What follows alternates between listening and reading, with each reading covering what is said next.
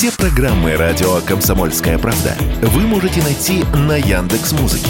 Ищите раздел вашей любимой передачи и подписывайтесь, чтобы не пропустить новый выпуск. Радио КП на Яндекс Музыке. Это удобно, просто и всегда интересно.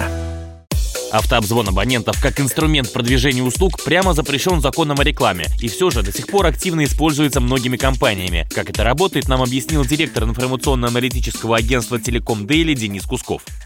Автообзвон э, используют с точки зрения того, что записывает там определенную базу данных, которая, которая была получена законным или незаконным способом, и автоматически идет обзвон по пулу этих номеров. Используя эти базы, специальная программа звонит по случайным номерам.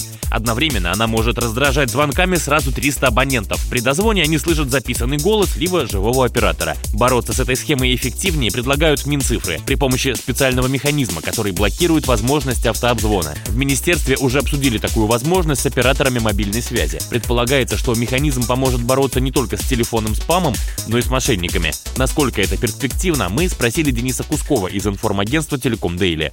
С одной стороны, это возможность, на мой взгляд, логичная. Оператор имеет такую возможность. С другой стороны, нужно понимать, что процесс спама, э, будь то смс-спам, что звонки, он идет с различных устройств, и злоумышленники там приобрели в свое время достаточно большое количество сим-карт, серых, которые не прописаны в биллинге компании к какому-то документу правильному. И сейчас даже можно купить подобные сим-карты. И, конечно, вот э, даже такое новшество может не сыграть в полный оборот по той причине, что люди просто будут использовать следующие сим-карты.